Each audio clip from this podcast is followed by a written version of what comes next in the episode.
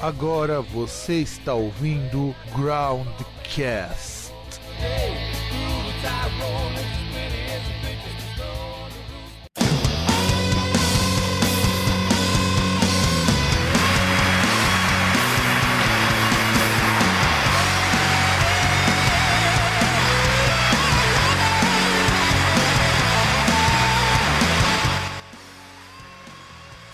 Saudações a todos, estamos com mais um programa Groundcast Entrevista. Eu sou o Fábio Melo, sempre aqui presente, sempre aqui para trazer as bandas para conversar comigo e diretamente do Rio de Janeiro, pelo menos é o que eu tô vendo aqui pelo Skype, o senhor Anderson, conhecido como Arvox.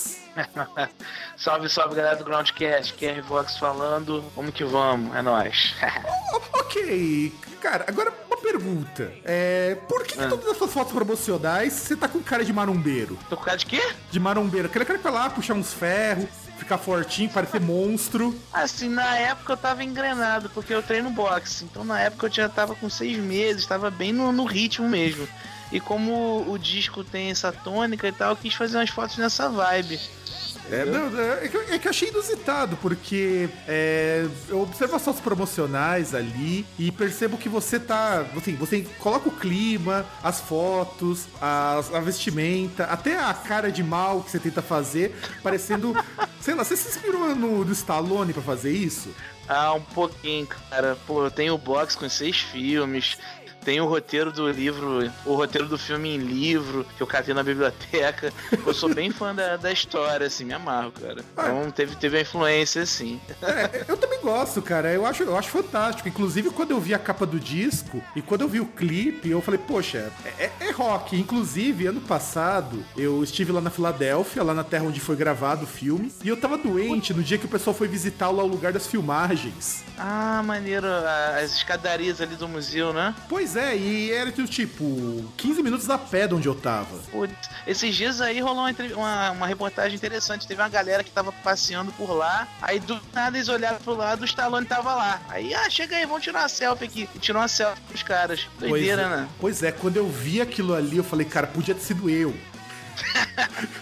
Bom, boxes de lado, a gente vai ter muito tempo pra falar sobre isso. É, hey, Vox, vamos é, agora fazer a pergunta mais idiota, mais clichê, enfim, aquela que toda vez, todo entrevistado responde. Como você começou nessa pocilga chamada rock? Ah, cara, pois é, porra. Ah, cara, foi, foi meio por acidente, sacou? É, quando eu tinha uns 16 anos e tal, eu tava começando a dar aulinha de inglês pra, pra uma senhora de 70 anos, olha a doideira. Tava pra uma senhora, uma doutora aposentada lá. E o meu tio, o Rick, ele já tocava com banda já há um tempo e tal. Aí uma vez ele me chamou, ah, vai nem sai da nossa banda lá de bobeira, não sei o que. Eu tirei um dia e fui de bobeira e tal.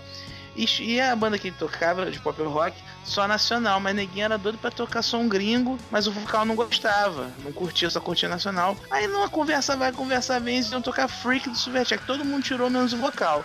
Aí ele olhou pra mim, né, esse vocalista o e falou: Ei, cara, tu sabe essa música? Eu, ah, mais ou menos. Ah, então canta aí no ensaio. Eu falei, tá maluco, rapaz, não canta essa porra não. Ele, ah, canta aí, canta aí. Aí eu peguei a letra, assim, morrendo de vergonha e cantei. Aí ninguém, pô, ficou afinadinho, né? Até que não ficou ruim, não, não sei o quê. Quer tocar com a gente no show sábado? Isso era uma quinta-feira. Falei, tá louco, rapaz, eu fazer show, que nada, isso aqui. Mas no fundo tá dor de vontade pra ver qual é. Aí chegou no sábado, fui lá, cantei a música com eles, né, e tal, foi maneiro, deu uma galerinha. Aí peguei o gosto, aí fui embora. Aí cheguei a cantar com eles um tempo, virar o vocalista deles um tempo. E depois é, rolou um monte de banda aqui da minha cidade, banda de cover mesmo, né? Tava começando a entrar o, o advento do, do new metal. Então já tava de cabeça nessa onda aí e foi rolando. Hum, não, olha que legal. É, é a primeira vez que eu vejo que é, começa assim, músico por acaso. É uma coisa meio que nem aconteceu com o André Matos, que do nada ele virou vocalista porque ninguém cantava melhor. No teu caso era porque ninguém queria cantar. É, e você dava aula de inglês, cara? Como assim? É, explica essa história. Cara, é, é porque eu já tinha curso e tal, então tava precisando de uma grana e rolou essa história. Uma, era uma, era uma senhora, doutora Eunilda, ela trabalhava junto com a minha mãe no hospital lá, e ela falou, ah, queria ter umas aulas, isso aqui. Aí minha mãe, minha mãe cantou a pedra. Ah, teu filho, meu filho dá aula, não sei o que, não sei o que. Eu nunca dei aula nessa porra, mas fui. fui na, na, na, na, cara dura. Aí foi rolando. Até que hoje em dia eu trabalho com isso até hoje também. É, né, eu sei bem, eu também dou aula de inglês, eu sei bem como que é isso. eu, tenho, eu, eu, tenho formação na área, inclusive. É, é eu sei que é, assim, virar professor é uma coisa meio triste. Ainda mais, ainda mais é engraçado, né? Você vai dar aula de inglês, dá umas porradas de vez em quando pra aliviar o estresse. Eu acho que eu vou começar a fazer boxe também. Aqui sabe eu fico mais calmo. Pô, é bom, cara, é bom sim, cara. Tira a atenção que é uma beleza. O problema é tomar porrada, mas depois você, você pega o jeito também vai tranquilo. Por isso que eu levo uns papo do meu mestre lá, mas tá de boa. Ah, claro, porque apanhar faz parte. É, a vida é você apanhar e bater de volta, não é verdade? É, total. É, tanto é que a, a tônica do, do, do disco Outro Round não é nem questão de, ah, de ser o vencedor, de ah, vou botar pra fuder. É de resistir. Tanto é que o nome Outro Round é uma metáfora para pro meu novo lance, entendeu? Tá começando de novo pra mim, então é uma outra outro assalto na luta e vamos que vamos. É, isso daí é uma coisa que é importante. É, inclusive já vou,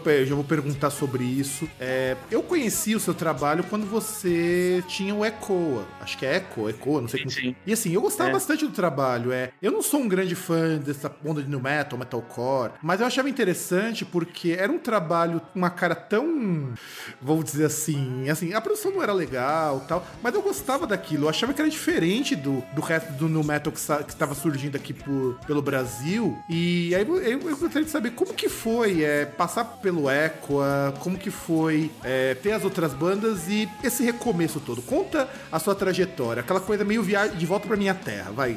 Eu não tenho muito que ir pro clima, mas finge que, você, finge que eu sou o Gugu e você tá voltando pra tua terra e contando sua história triste de um professor de inglês que dá uns boxe e que sobrevive, e que é. sobrevive fazendo cover de Silverchair. pois é.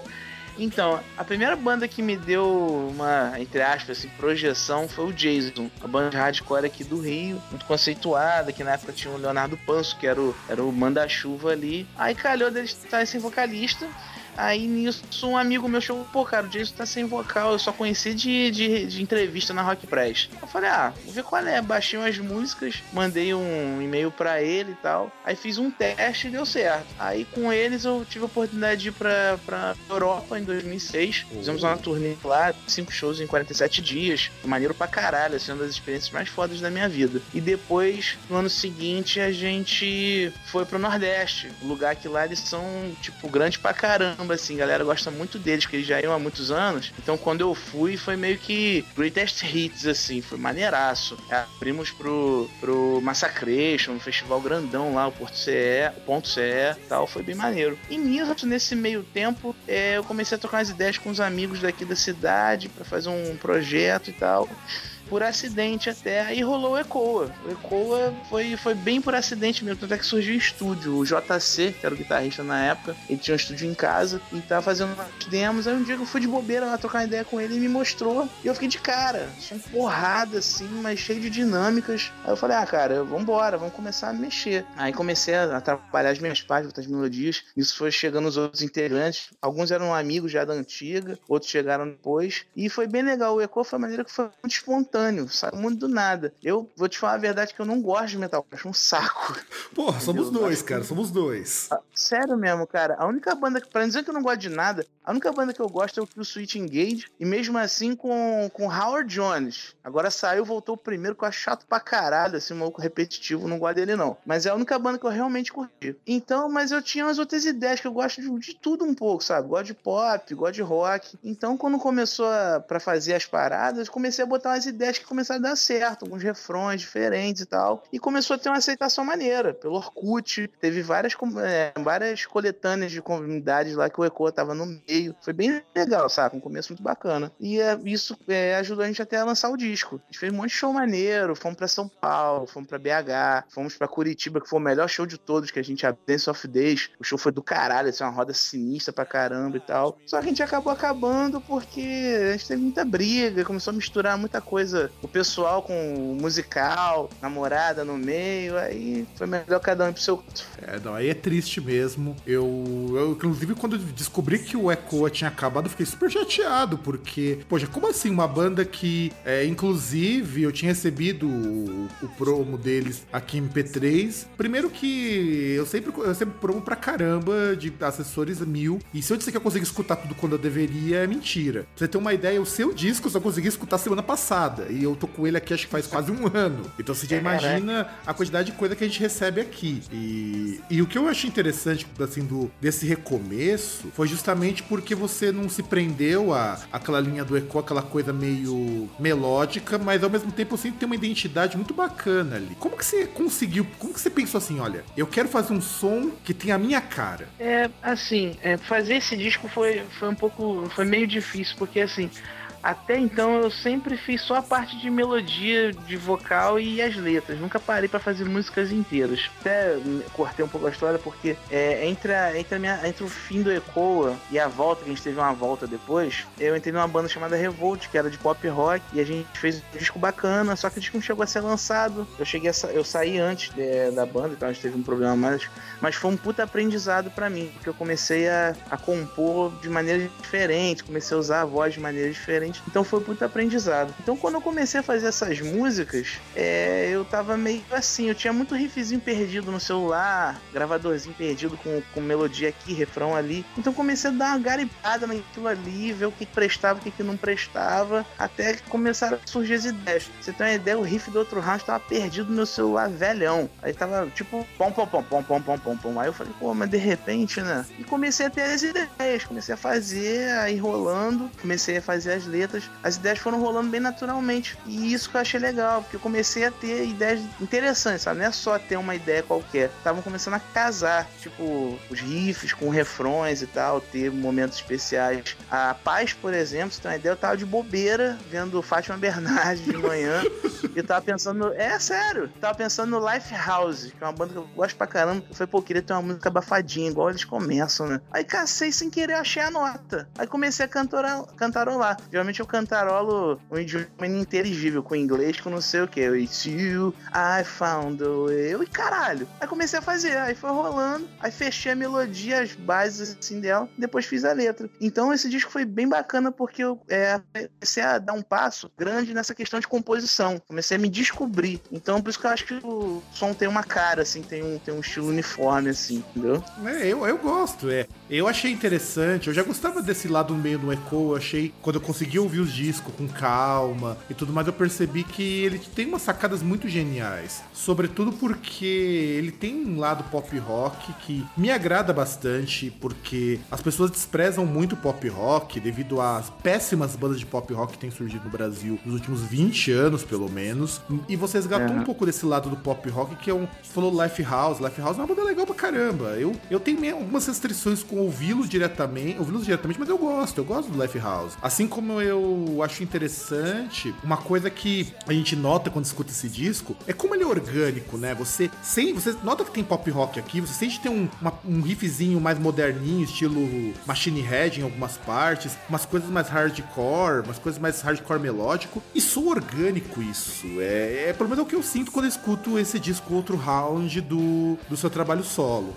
Sim, cara, a gravação desse disco foi muito interessante. Foi uma jam session em canais separados. Porque quando com as músicas prontas, a gente tem contato com o Felipe Pavan e falei, velho, tô com cinco músicas aqui, queria gravar, como é que a gente faz? Ele vem pra cá, e nisso o parceiro dele também foi meu amigo. A gente tocou junto na época do Jason, o Davi, e é baixista, mas ele toca batera fenomenalmente. Aí eu cheguei, Davi, grava as bateras pra mim, ele grava. Então fui pra lá, é, sentei com o violãozinho lá, toquei as músicas pra eles. Aí só falou: ah, toca só no ritmo que você quer, o ritmo certo pra eu achar aqui no metrônomo. Aí fui tocando, tocando, cantando, toscamente, né, porque eu não sei tocar, assim, só, só, só bastante pra ter minhas ideias. Aí gravei, aí beleza. Aí ele achou o tempo de cada uma delas e tal, arrumou a batera, Davi sentou num take só, assim, basicamente matou as cinco músicas, uma porrada só. Depois só foi corrigindo, né, devagarinho. Mas foi um grande take que ele detonou a porra toda. E o que eu achei maneiro é que eu tinha muitas ideias que eu queria falar falar para ele e eu não precisei, porque ele já foi fazendo, tipo, tem uma parte da paz lá que o finalzinho, ela é, foi meio inspirado no 1979 dos Smashing Pumpkins. Ah. Aí ele botou, foi caralho, Davi, eu ia te falar isso daí. Ele, pô, senti a vibe na hora. Falei, ah, que ótimo. E outras coisas que ele também sugeriu, tipo, no final do outro round, daquela caída, foi uma ideia dele.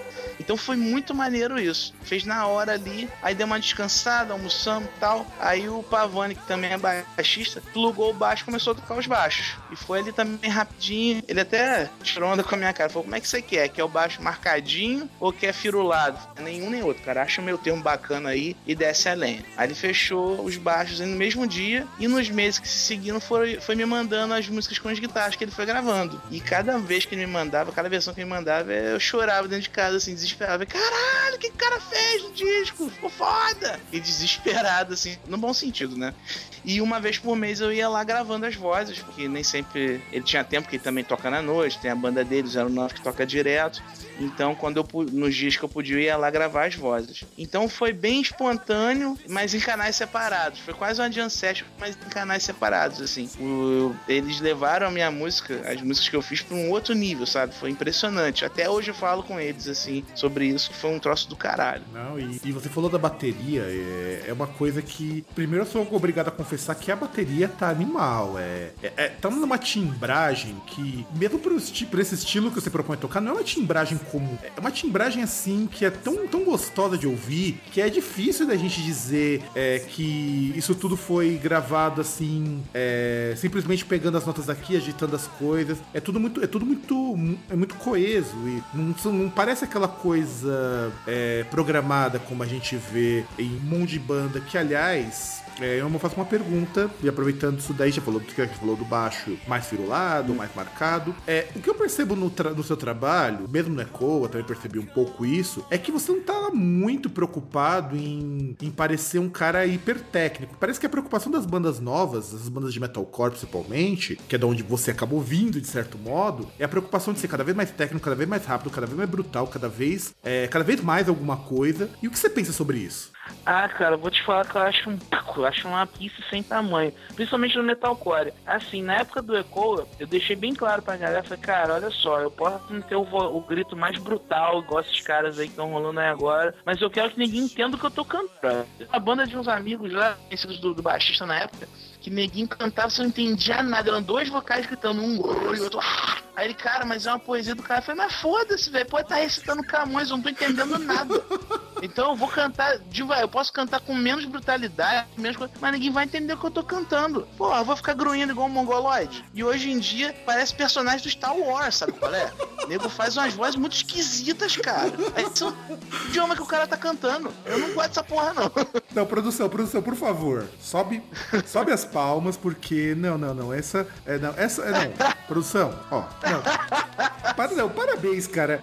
Isso é o tipo de coisa que eu sempre quis dizer para essas bandas novas mas nunca tive espaço. Parabéns, não, obrigado. Essa, essa foi pra lavar a alma mesmo, porque é sério, parece uma coisa assim absurda. Não que eu seja contra esse tipo de vocal, eu gosto até. Quando é bem feitinho, eu gosto pra caramba. Só que eu me incomodo com esse excesso sem sentido. Eu me incomodo. Eu, eu tava escutando um dia desses uma banda de grindcore. É, cara, é bizarro. Você imagina que. A, primeiro que os caras dizem que tem uma letra, mas quando você vai tentar acompanhar a música, os caras estão grunhindo. Com porco, com qualquer outro animal do tipo. E é sério, isso ainda por cima os caras são veganos. Então já viu. Pô, eu acho horroroso, cara. Acho chato pra caralho. Assim, muito, muito chato.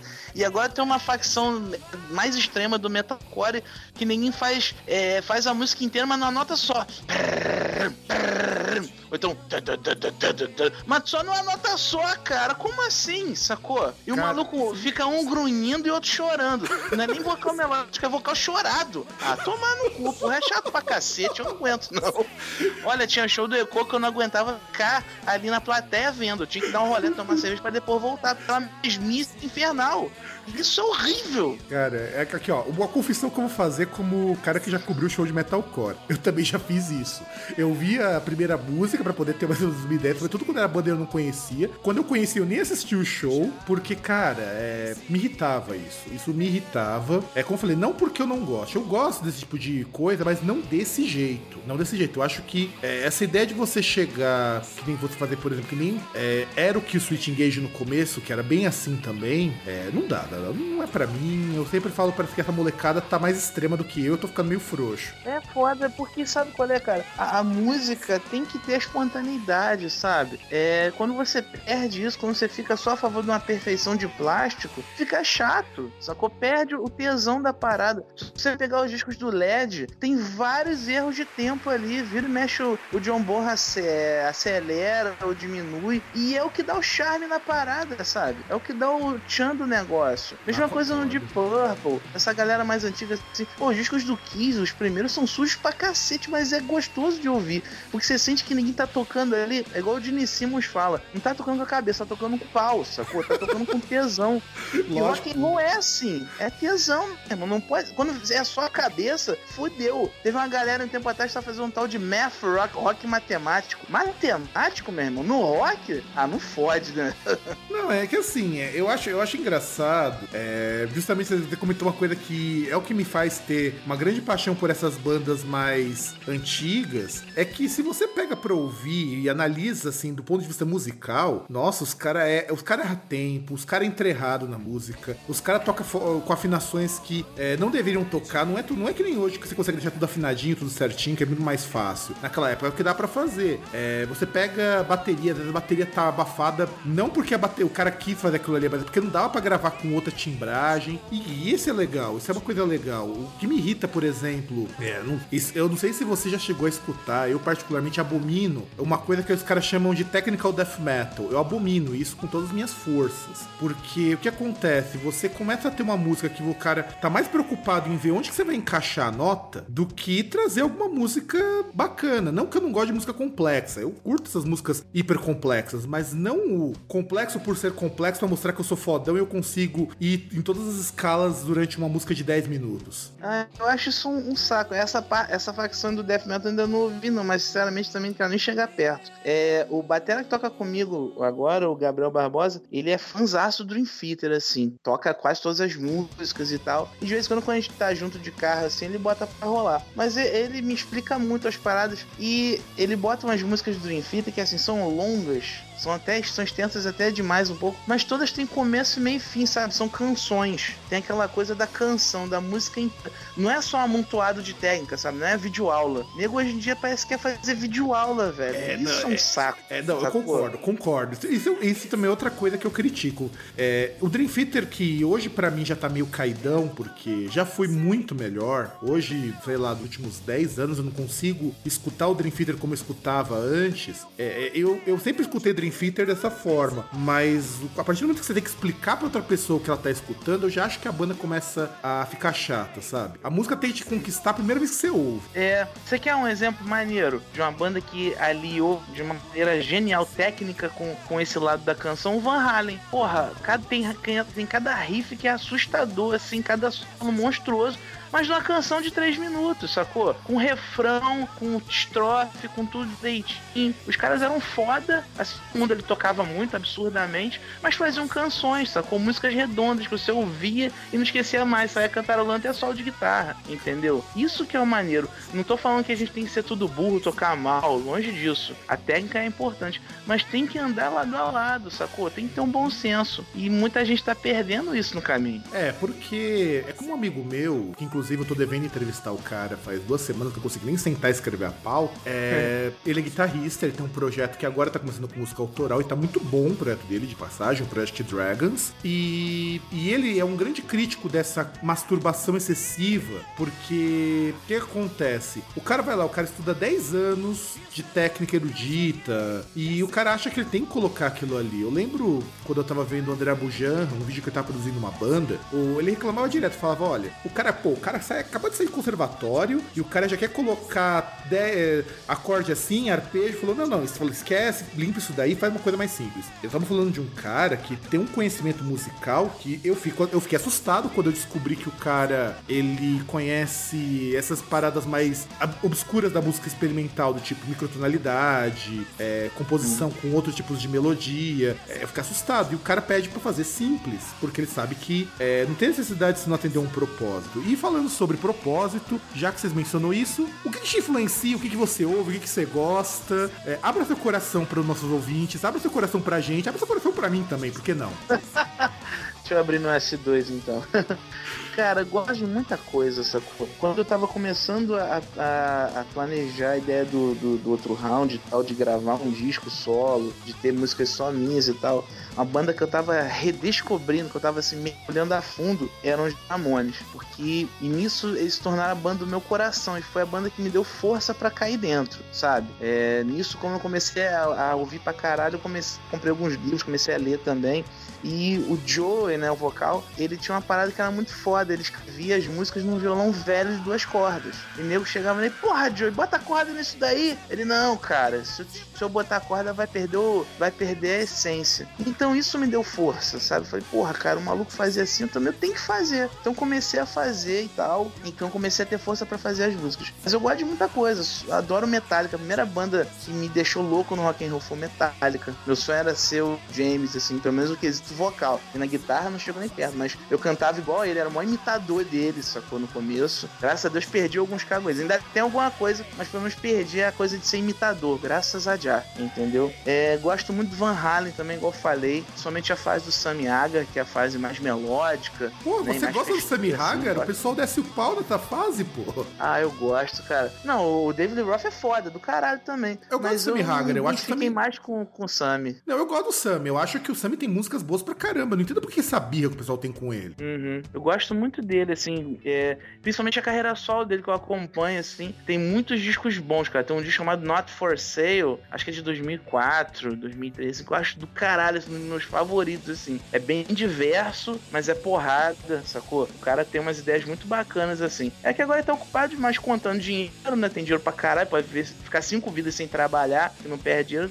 largou um pouco de lado. Mas o cara é foda, assim, sou muito fã dele, entendeu? E também o Twisted Sister, cara. A primeira banda que eu vi na minha vida foi o Twisted Sister, o disco Stay Hungry. E os caras são, para mim, são geniais. Aquele disco é maravilhoso. Assim, eles conseguiram ser cruz, quase punk, mas com, ao mesmo tempo, com musicalidade, assim, um hard rock com heavy, assim, com solos maneiros, vários refrões do caralho, assim. Então é uma banda que me, que me influenciou pra caramba, assim. E o Nickelback também, tem gente que odeia. Você deve até torcer o nariz agora, mas é uma banda que eu aprendi a gostar. Aprendi a ter boas ideias com eles. Então, pô, eu tô sempre ouvindo muita coisa. Eu gosto muito do Ozzy também. O cara que me influenciou a fazer a capa do disco, a ideia, foi o Ozzy. Porque é, quando ele saiu do Black Sabbath, não tinha nada. Tava... Então ele meio que, por não ser um puta compositor, não ser um cara assim prodigioso nas outras áreas, o que, que ele fez? Botou a cara dele mesmo nos trabalhos. Tanto é que tá em quase todas as capas. Wizard of Oz, Diary of a Madman, né? É, Bark at the Moon. Ele me botou a cara ali, virou lobisomem, virou vampiro, virou a porra toda. falei, ah, então foi essa porra também, vou botar o box. E entrei nessa, entendeu? Sim, sim, eu acho justo, eu acho justo. Eu acho, acho, acho digníssimo isso. Afinal de contas, é, é, eu digo que dá um charme pra capa desse disco também. É, é, um desenho tão, tão bacana. Quando o Romeo me deu o CD, aliás, é, foi até engraçado, porque o Romeo me deu um,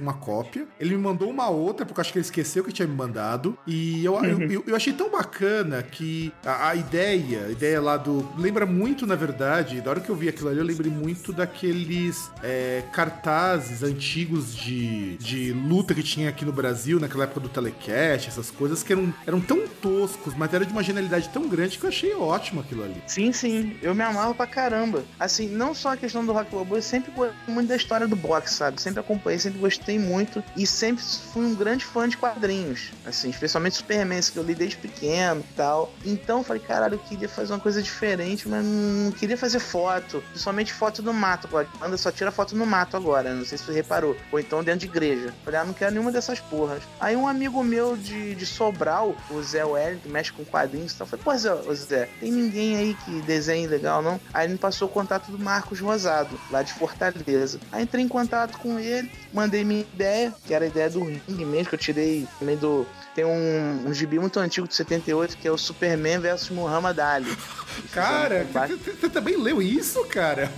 Parabéns, eu cara. Li, pô. É ótimo, essa história é ótima. É, é, assim, é a época que você tem mais tosqueira nos quadrinhos, mas eu adoro isso aí. É, foi, foi, um tosco, mas foi um tosco maneiro, assim. Até que esse escapuliu, foi legal. Então eu dei mais ou menos a ideia para ele, ele mandou o primeiro esboço. Só que ele me desenhou forte pra caralho, assim, monstruoso. Aí eu escrevi pra ele, Marcos, olha só, eu tô tranquilo quanto a mim, velho. Eu sei que eu sou gordo, então pode me desenhar normal. Aí ele, ah, então tudo bem, fiquei meio sem gafe. Não, cara, eu tô tranquilo comigo mesmo. Pode botar do jeito que eu sou. Aí ele fez direitinho e tal, tanto é que ele botou até as tatuas que eu tenho, que é o Superman de um lado, o Lobo do outro, tudo. Aí ficou maneiro. Eu fiquei doido quando eu vi a capa, assim, fiquei maluco. E foi cada dia estágio que ele mandou a lápis, no dia seguinte mandou bananquim, depois mandou colorido. Falei, caralho, maluco. E gostei da ideia de ser dupla também. É um, uma capa que eu gosto pra caramba, Samuel em Time do Iron Maiden. Então, alguma coisa naquele sentido. Falei, ah, eu quero dupla também. Aí mandei ideia pra ele, ele fez e ficou do caralho. Não, eu achei que ficou do caralho também. É, a, inclusive, a capa, para mim, é um melhor cartão de visitas desse CD, por, justamente pelas ideias e pelo, por esse ar meio tosco mesmo. Que, é, como eu curto muita coisa diferente, e eu gosto dessas, dessas tosqueiras, desses, desses kists que o pessoal chama, que é uma coisinha menos, menos sofisticada. Porque é uma coisa que tem me incomodado, inclusive, eu comprei recentemente um CD do Moonspell, muito bom CD, diga-se de passagem, só que me irrita que as capas dos CDs, elas estão todas muito parecidas hoje. É tudo hiper realista ou hiper trabalhado, com efeito. Não seja é bonito de ver, muito bonito, muito bem acabado, mas tá tudo igual. É, cara, tá tudo muito hermético, né? Muito, tudo muito parecido. E eu, assim, já não sou um cara fotogênico, né? Sou, sou sincero quanto a isso. Não sou um cara fotogênico, tem, tem excesso de peso, não sou um galã, né? E hoje em dia todo mundo tá muito preocupado em ser galã, tirar foto bonitona pra caralho, mandar. Então eu falei, ah, não, quer saber? Bota desenhar. Até porque eu gosto, me amarro em quadrinhos mesmo. Então procurei botar tudo que eu gosto, todas as referências que eu gosto no, nesse meu trabalho, entendeu? Então já começou pelos quadrinhos, pelo box, pelas referências que tem no, na, nas letras e tal. E foi por aí. Até na sessão de fotos, meu, eu falei, velho, tava com pressa, tava com pouco tempo, o menino tava ocupado. Eu falei, velho, pega então o mínimo que você puder, pega só os closes assim e vambora. Porque aí tem mais a ver, é mais a vibe. E foi. E eu gostei, fiquei satisfeito pra caramba. Só que eu achei que ficou genuíno, ficou, ficou honesto, sacou? E melhor do que fazer muita capa bonitinha e ficar tudo hermético, igual a todo mundo. Não dá pra ser igual a todo mundo mais. Não, não dá mesmo. Eu, eu valorizo. É, inclusive, a gente até pode falar que isso é a gourmetização das capas de CD, cara. é. É a gourmetização. Não, cara. É que assim, você não é aqui em São Paulo. Você deve ter visto essa onda gourmet que tem aqui. Eu sei que no Rio de Janeiro rola uma, uma onda parecida que as coisas elas ficam muito caras por estar em determinados lugares. Aqui em São Paulo você tem, por exemplo, ah, de repente eu decidi fazer um pão de queijo com queijo importado da Holanda, por exemplo. Ao invés de ele custar um real, ele, ele custa 12. É, tem. Não, aqui rola direto. Tanto é que tem uma página no, no Face chamada Rio Surreal. Justamente pra botar esses preços estrambólicos aí. Nego perde a noção bonito aqui. Papo de misto quente, velho. Um pão com queijo, presunto e manteiga custa 12 reais, 15 reais. Caralho! Pardal, tá louco? Caralho. É, eu vi da livraria Travessa, que tem aqui uma livraria que eu compro muito livro online. Os caras fazem pão com ovo a 24 reais. É, pois é, da, daí pra pior, sacou? Tipo um açaí quase 20 reais. Açaí com, com, os ingredientes bobos aí de, de sorvete que ninguém mistura. O nego mete a mão assim sem noção, cara. Sem noção. É, é esquisito. É caralho, assim. Não, não, é, viver em cidades assim, São Paulo também é esquisito. É, quando eu explico, expliquei isso pra uma amiga minha que veio do Rio Grande do Sul morar pra cá, ela também não acreditou. É, ela achou absurdo. E uma coisa, já que nós estamos falando aqui sobre música e tudo mais, ele falou de quadrinhos. É, o que, que você tá lendo de quadrinho atualmente? Cara, no momento eu tô lendo só Superman, que agora rolou esse lance dos 952 aí, até que tá ficando bacana. Tava muito saturado, chato, até que tô gostando.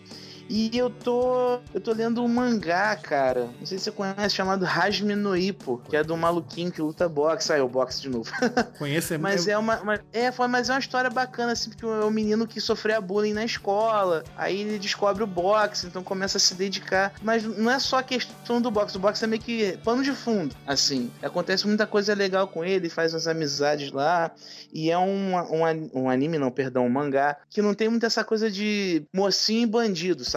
Até o antagonista tem suas razões pra estar lutando. Até o cara que é o mais escroto tem bons motivos e tal. Então eu tô, tô me amarrando, assim. Tô lendo a porra toda no, no tablet, assim. É legal. É... E eu tava, eu retomei muitos clássicos, eu perdi muita coisa na obra lá em casa, na mudança, né? Então, pô, é, eu tava de novo Cavaleiro das Trevas, Reino do Amanhã, Zero Hora, Spawn, cara. Porra, era doido no Spawn, cara. Hoje em dia nem sei o que, que tá rolando, mas eu gostava tanto. Achava do caralho, assim, as histórias. Né, eu, eu, quando era mais novo, eu tinha ganho uma coleção muito grande de história em quadrinhos do meu tio que eu fui perdendo nas mudanças de casa. Atualmente eu tô comprando muito das graphic novels que estão saindo, porque eu tô priorizando o seguinte: coisas que eu sei que vão durar, coisas que eu sei que eu posso deixar na minha estante aqui, junto com os meus livros de literatura, junto com os meus livros de coisas tal aqui, e o que eu sei que vão durar. E só que assim, eu, eu tive uma baita vontade de ver esse novo 52, porque todo mundo que eu conheço tava me falando bem, e eu tenho um pé muito atrás com a DC, porque dos últimos, sei lá, cinco anos, teve tanta merda que saiu aqui no Brasil, que ah, quando eles ainda eram da Abril, que eu fiquei bastante assustado. Eu deixei de acompanhar a DC por causa que tava ficando muito chato. E só que eu tô comprando os graphic novel tudo. Inclusive as reedições que estão saindo dessas coisas do Rei do Amanhã, essas coisas estão saindo tudo em encadernados, porque são Aham. coisas que eu lia quando eu era mais novo. O Spawn, eu parei de acompanhar também, nem sei se ainda, se ainda continua, porque até onde eu tinha acompanhado a história já tava tão sem pé nem cabeça que eu desisti de, de ver isso daí. É, Eu- cara, isso rola muito. O Spawn também ficou estão, eu larguei de mão, simplesmente parei. E a DC tem essa coisa mesmo. Eu, eu comecei a colecionar a Vera mesmo, Superman, a partir da morte dele, em 94, 93, 94, assim. Fiquei impressionado com o comercial, aí ganhei de presente o kit da minha mãe. Aí caí dentro, comecei a ler, por, tipo, 10 anos eu fui sem parar. Mas chegou uma época ali entre 2009, 2008, 2009 que ficou muito esquisito. Aí começa a reformular várias vezes o, o, o cara, eu perdi o gosto. Falei, ah, parei com essa porra, desisti, assim, larguei de mão, ali esporadicamente. Aí quando começou essa onda do T2, assim, a, a princípio eu fiquei boladíssimo. O cara, o uniforme do cara, tiraram a cueca, eu fiquei puto. Tirou a cueca, logo eu loprei.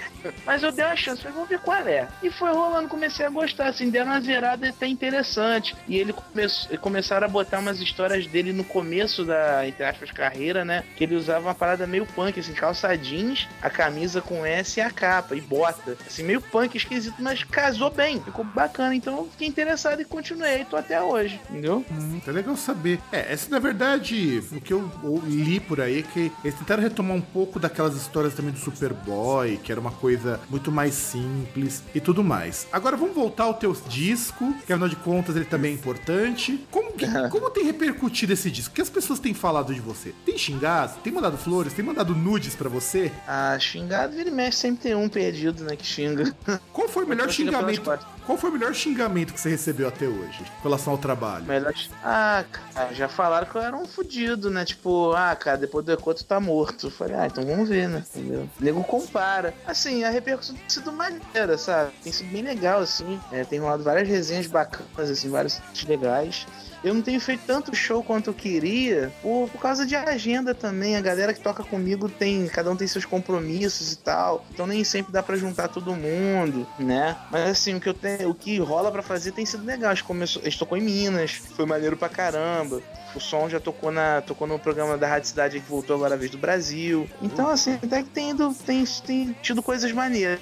Eu queria mais, claro, todo mundo quer, né? Mas assim, queria um pouco mais pra poder mostrar mais disco, fazer mais show tal. Mas acredito que a partir do mês que vem as coisas devam engrenar. Tudo. Mas tô, tô feliz, sabe? Tô satisfeito, assim, porque eu comecei sozinho, sozinho mesmo, sabe? Recomecei do nada. É, tipo, des- desfiz muita parceria que eu tinha das bandas que eu tinha. Comecei do zero. Então, esses números, a princípio, podem ser poucos. Tipo, o clipe de Outro House tem 3 mil e poucas visualizações. Tem gente que tem muito mais que isso, consegue em uma semana. Eu consegui num ano. Mas é meu, sacou? Eu fiz com o meu esforço. Então, é, eu tô, tô feliz, sabe? Tô satisfeito e com gana pra gente continuar aí. Ah, você tá, olha, eu vou, falo pra você que você tá melhor do que muito, muito artista que eu conheço, que na qual eu não vou citar o nome porque são amigos meus. Eu respeito que os caras às vezes falam umas idiotices, mas que eu sinto que não é uma pegada que, é que da, como eles veem a parte de música, que essa coisa de é, perceber que as coisas são, elas têm que ser gradativas, elas têm que ser aos poucos, sobretudo para quem não vive disso. E já que você já falou sobre isso daí, o que, que vocês fazem para viver? Bom, eu sou professor, professor de inglês, dou aula em escola do município, dou aula em curso também particular. É, o guitarra que toca comigo, o Alexandre, ele é dentista. O outro é moleque novo, faz porra nenhuma pra ninguém. o Matheus. Por enquanto, né? Por enquanto. É, por enquanto. Tô, tô brincando, né? O moleque ele dá o jeito dele na vida dele lá e faz umas coisas. De vez em quando ele faz uns frila também e tal. Ele, ele vive a vida dele. Ele é novo. O Gabriel, o Batera, ele trabalha no, no mercado, resolve as paradas lá do escritório. E o Eric Clay, o baixista, ele é psicólogo. É lá que eu vou cuidar da minha cabeça.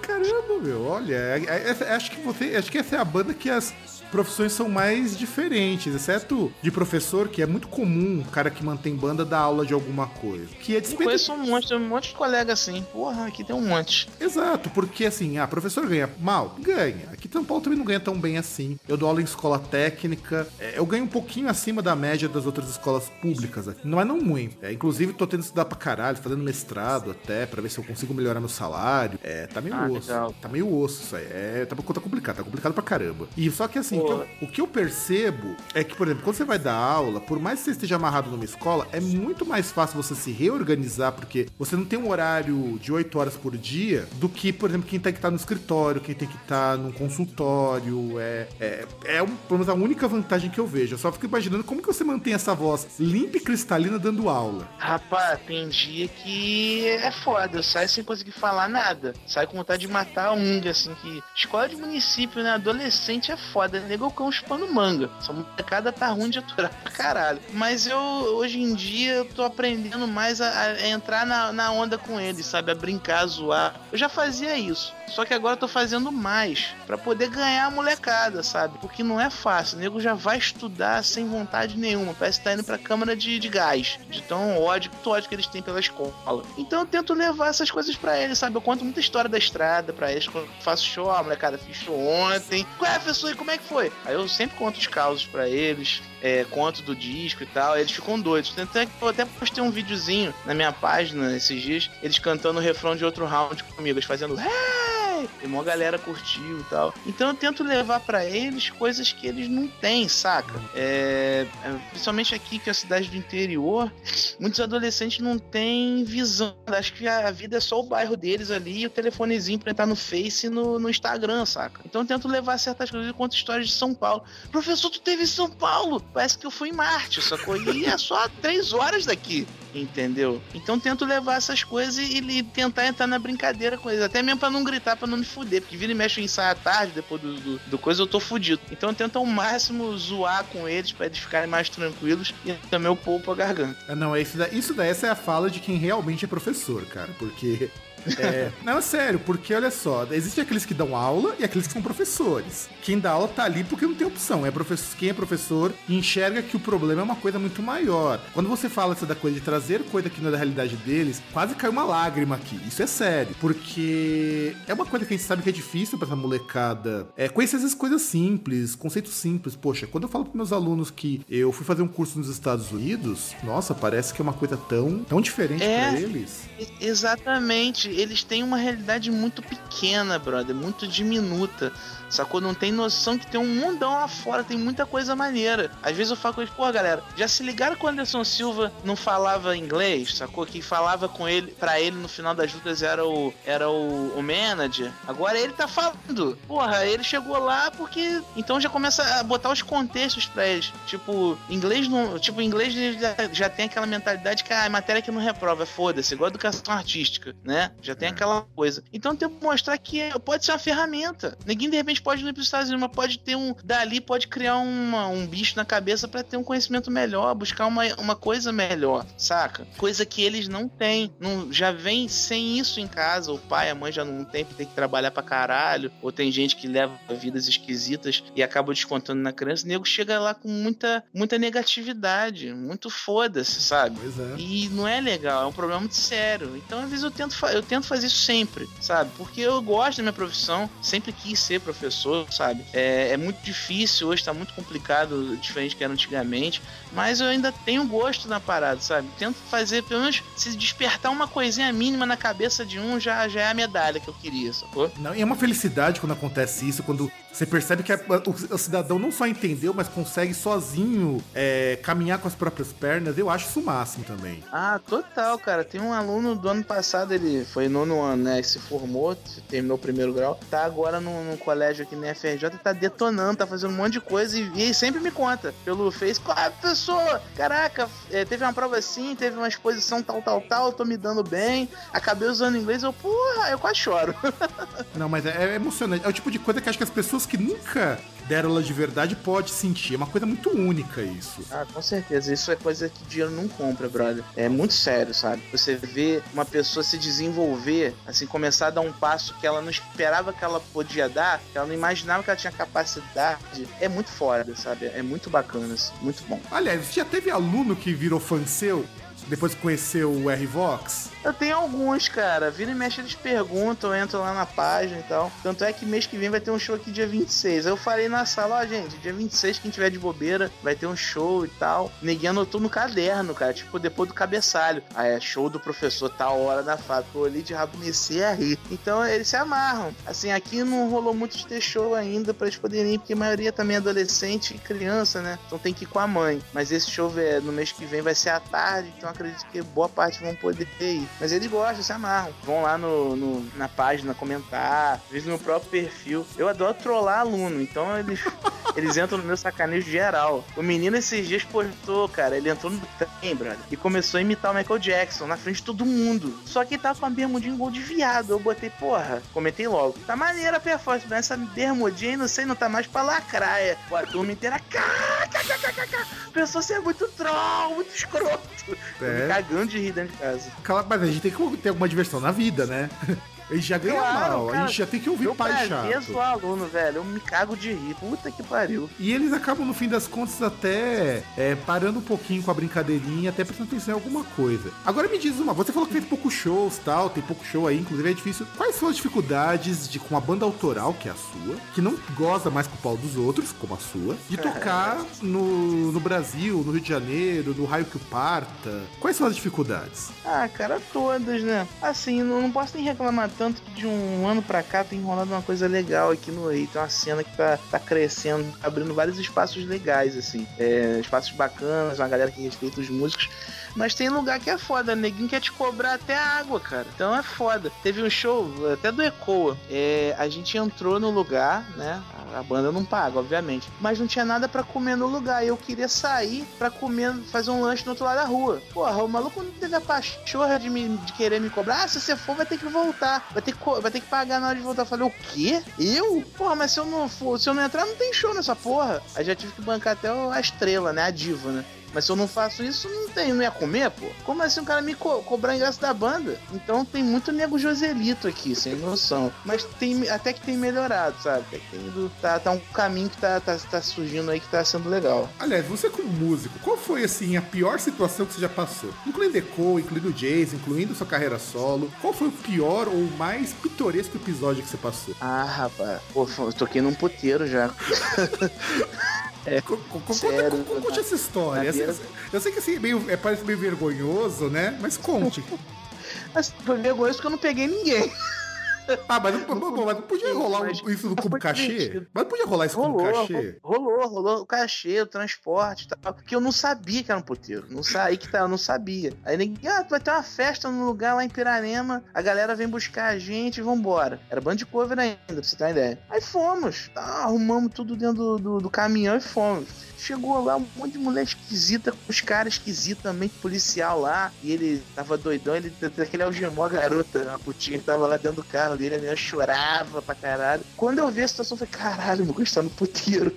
Aí fomos tocar, mandamos o que a gente tinha pra fazer. O problema é Aí que você não. uma coroa. O problema é que você não pode chegar num lugar desse e dizer que você vai tocar o foda-se, né? É, não, nada, ficamos pianinho. Até porque a gente sabia meio como lidar, quem era quem ali. Falei, é, vamos ficar aqui no sapato, vamos ver no que, que vai dar. Aí chegou uma coroa quando acabou o show, olha só, eu acho uma merda essas músicas que vocês tocam, esses rock de maluco aí. Mas vocês tocam direitinho, né? Falei, ah, então tá valendo, tia, pelo menos você gostou. Alguma coisa você gostou. Nossa, cara, que aventura essa. Pior que é a segunda banda que eu entrevisto que, que toca num puteiro. Teve uma banda que eu entrevistei aqui pro Groundcast Entrevista que o cara tocou num puteiro no Uruguai. Caralho, velho, uma outra coisa bizarra foi na turnê da Europa do Jason. A gente foi tocar em Paris. Cara, eu te falo de cátedra, Paris é um luxo pra cacete. E nesse lugar que a gente tocou, era um, tipo um pub assim, subterrâneo. Tinha 30 cachorros no lugar. 30. Circulando assim. É, sem caô. Aquela fedentina insuportável, pelo pra todo é merda. É desesperador, assim, claustrofóbico. Mas fizemos, o show foi maneiro. Os punk doidos lá, foi maneirão. Quando acabou o show, que eu tava de bobeira com a galera ali tomando a cerveja, tinha uma mina muito linda, brother. Uma branquinha, assim, muito gata. Aí eu olhei na direção dela, tava solteiro mesmo, falei, vou ver essa porra. Ela olhou também. Eu falei, Ih, vai rolar. Aí fui andando em direção a ela e ela também. De repente, ela parou no meio do caminho e se ajoelhou. Nisso vieram uns 10, 15 cachorros e começaram a lambê-la inteirinha. Tem noção? É o cara. No mesmo passo que eu fui, eu fui ter uma nojeira. Eu falei, caralho, não acredito. Que nojo, velho. Nossa, cara, mas que bizarro isso. Não, tudo bem, a gente sempre diz que cada um tem o seu fetiche, mas caralho. Velho, e lambendo tudo, a orelha, a boca, os olhos, o pescoço, a mão, tudo, qualquer todo lugar que você imaginar tinha língua de cachorro na porra. É, eu prefiro parar minha imaginação aí pra depois eu não começar a ter pesadelos. Caralho, caralho, mano, caralho. É, assim, sempre que tem turnê fora do país, sempre tem histórias. Quando eu conversei com o Shadowside, o Shadowside foi roubado. Eles tiveram, eles tiveram que racionar comida, porque o dinheiro. no- ou eles faziam, iam pro, fazer o show, ou eles comiam. É foda. Assim, o negócio de turnê do país é que você não pode ter day off. Tem o mínimo de day off possível. Porque no day off você gasta, né? Então, quando você tá no lugar, a galera já proveu o, o rango, o lugar pra ficar, dinheiro da gasosa. Quando você não tem lugar pra tocar, é tudo do seu bolso. Então, gente- o Panso, na época, que era o, o chefão, ele fazia o máximo de ter um mínimo de dias, dias livres. Porque tinha dia que era foda, cara. Teve um dia que a gente pegou umas 6 horas de, de van, assim, direto de, um- de uma cidade pra outra na Alemanha, e tava todo mundo duro. Aí, tipo, ia no Burger King, assim, entupiu o negócio de ketchup, não era nem por gulodice, não, é pra encher o troço e, e render da sustância, pô. Ah, claro, faz justo. Aliás, você já comeu alguma coisa estranha quando você tava na Europa? Alguma coisa que você viu que, assim, não era normal pra você? Ah, cara, um monte. A maioria dos lugares que a gente tocou lá eram squats, né? Aqueles prédios invadidos pelos punks, prédios abandonados. Uhum. E a maioria era vegana. Aí ninguém fazia aqueles saladões malditos lá. E eu não tinha opção, só tinha aquela porra, eu tinha que comer. Mas era comer e cagar desesperadamente depois. Entendeu? Caralho, meu. Porra, de vegano deve ser triste, assim. Eu não tenho nada contra eles, mas, pô, imagina é, você querendo, sei lá, um, um ovo que seja, vai, alguma coisa que não seja só mato, cara. É, é, acho que deve ser muito triste ficar nesses lugares. Ah, cara, tinha um lugar que nem pão com manteiga tinha, velho. Eu desesperado, mas tinha que comer, não, não ia ficar com fome. Então tentava comer lá o que que dava e mandava pra dentro, mas tinha cada coisa bizarra. E cerveja também, né? A Alemanha, terra da cerveja, cada lugar tinha uma cervejaria. Mas tinha cada coisa bizarra, cerveja de maçã, de limão. Tinha uma que era Coca-Cola misturada com cerveja, um troço nojento, como, assim, como assim? melado. Isso eu nunca ouvi falar, cara. Coca-Cola com cerveja? Sério, serinho. Era, tinha uma marca própria lá, que era misturado, coca com cerveja. É, Mas era muito doce, muito melado, então eu achei uma bosta. Ah, eu vou perguntar pro meu irmão disso daí, cara, de dessas paradas. Ele tá morando lá. Ele me falou que assim, é, é meio estranho. Você estranha um pouquinho a comida lá na Alemanha, por exemplo. Eu falei, ele, gosta, ele tá gostando, mas estranha. E pra este ano de 2015, neste ano de meu Deus, que eu, ah, meu Deus, será que a gente vai aguentar tudo isso tá tendo com educação, né? Que tá, a coisa tá feia esse ano aqui. É, o que, que você planeja fazer além de trollar aluno? É, então, é, se tudo der certo, nos próximos meses eu é, tô preparando para poder pra, é, fazer mais um clipe. De repente deve ser o de Rapaz ou de uma outra música, ainda não sei, tô, tô discutindo ainda com, com a galera aqui. E fazer mais shows, né, cara? Procurar levar mais o disco para outros lugares. Pra São Paulo também, o próprio Romeo mesmo, a gente tem conversado muito. A gente deve fazer alguma coisa por aí, mais pra frente e tal. É levar mesmo o disco, porque eu ainda acho que o disco ainda rende um pouco mais, sabe? Ele vai fazer um ano em junho, mas ainda rende alguma coisa. É, precisa ser trabalhado, ele não pode ser largado de mão para começar outro. Eu até tenho música pronta já para outro disco, tem muita coisa. Até com, com essa galera que tá tocando comigo, alguns trouxeram as ideias, a gente já compôs junto. Tem muita coisa legal, assim. E o bacana é que essas músicas novas estão bem diferentes do outro round, assim, são outras vibes. Então, tô animado para quando começar a gravar um disco novo. Mas ainda vou esperar, de repente só no final do ano. A princípio, quero trabalhar mais outro round mesmo, levar ele mais longe, para começar a pensar nisso ainda. E deve rolar umas coisas paralelas aí. Eu tô, tô com um projeto paralelo aí com, com os brothers aí, é, de classic rock, né? E tal. A gente faz meio pra se divertir, mas acabou dando um caldo. Então a gente continua, a tá fazendo. E de vez em quando rola showzinho acústico. Pra você ter uma ideia, mês que vem, tocar lá Joey Ramone Place, que é a loja do, do irmão do Joey Ramone, lá no centro do Rio. Eles estão abrindo espaço pra banda. A gente vai fazer um showzinho lá. Então, além das músicas, devo tocar umas do Ramone, dos Ramones que eu gosto, que são mais obscuras, assim. Então tá, tem umas coisas legais para acontecer, sabe? Então tô, tô animado e vamos que vamos, vamos ver o que acontece. Nossa, eu, eu, eu, um dos meus sonhos é ir um dia no Rio de Janeiro, visitar essa loja, porque assim, eu já fui mais, lógico, mas eu ainda gosto muito do Ramones. É, eu acho que é uma banda importante, a despeito do que transformaram na marca Ramones, e é um nome forte, queira ou não, quando se fala de, de música com personalidade, música que você pode fazer sem conhecer nada de música, que é uma das coisas que eu me espelho bastante quando eu penso que música ela pode ser desde um acorde mais simples até a tríade mais fodida que você pode ter, ou até a composição serial mais densa, eu penso que tudo tem que começar de um princípio mais simples, sem desprezar, evidentemente, que você pode fazer ainda com cada vez menos. E eu quero agradecer você muito, Anderson, pela entrevista. Foi muito legal. A gente falou besteira pra caralho. Fiz, fizemos, fizemos, ah. um, fizemos um chororô danado aqui, afinal de contas, vida de professor é difícil pra caralho. E deixa um recado para os nossos ouvintes, último recado, último respiro. É... Manda bala. Ah, brother, eu quero te agradecer pelo espaço. Pô, foi muito bacana, sacou? É, a gente conversou sobre um monte de coisa legal, assim, e de maneira espontânea, não teve, não teve essa coisa de roteiro, igual você falou no começo comigo, entendeu? Isso foi maneiro pra caralho, foi divertidíssimo, entendeu? Quero mandar um abraço, aproveitar o espaço, né, claro? mandar um abraço pro Romeu, da Island Press, que tem feito um trabalho maneiraço, assim. Só tenho a agradecer a ele. Além de tudo, ele é um brother, a gente conversa muito, entendeu? É, e a galera que, que acompanha, espero que a galera que, que acompanha o Groundcast curta essa entrevista, se divirta. E se se interessar, é só entrar lá no rvox.com, que é o meu site. Tem o um disco lá para baixar, é, tem link pro Facebook, pro SoundCloud e também tem para é, as plataformas digitais agora, né? Spotify, Deezer, o disco tá lá. Então tá, tamo, tamo aí, sabe? O negócio é aí, tamo, o disco tá aí, tamo na área fazendo som. E vamos que vamos. Espero, espero que a gente possa se encontrar ou aqui quando você vier na, na loja ou quando há um show em São Paulo, entendeu? Pra gente trocar mais ideia. E é isso aí. O bom da música é isso, né, cara? É juntar, juntar gente de, de, de todos os lugares, né? Juntar assuntos com, em comum e fazer todo mundo ser feliz. Essa parada aí. é, não, eu, eu queria muito agradecer também a você. Agradecer a você, ouvinte, que aguentou esse, esse, esse papo até o final. É, é, foi uma coisa que sempre falo nos Groundcast entrevistas. Toda entrevista com banda é única. Toda entrevista não é entrevista, é um bate-papo, é um podcast. A gente tenta fazer de uma forma que não, se, que não seja igual ao que vocês estão acostumados a ouvir. E eu quero deixar um grande abraço para você que me ouviu até o final, que aguentou dois gordos contando piada pra caramba, falando merda pra caramba. afinal, de, afinal de contas, é, alguma coisa, a, a pança tem que trazer a lei de vergonha. No caso, é alegria. A gente tem que, tem que ser alegre, né, cara? Porque se você não for alegre, você não é mais nada.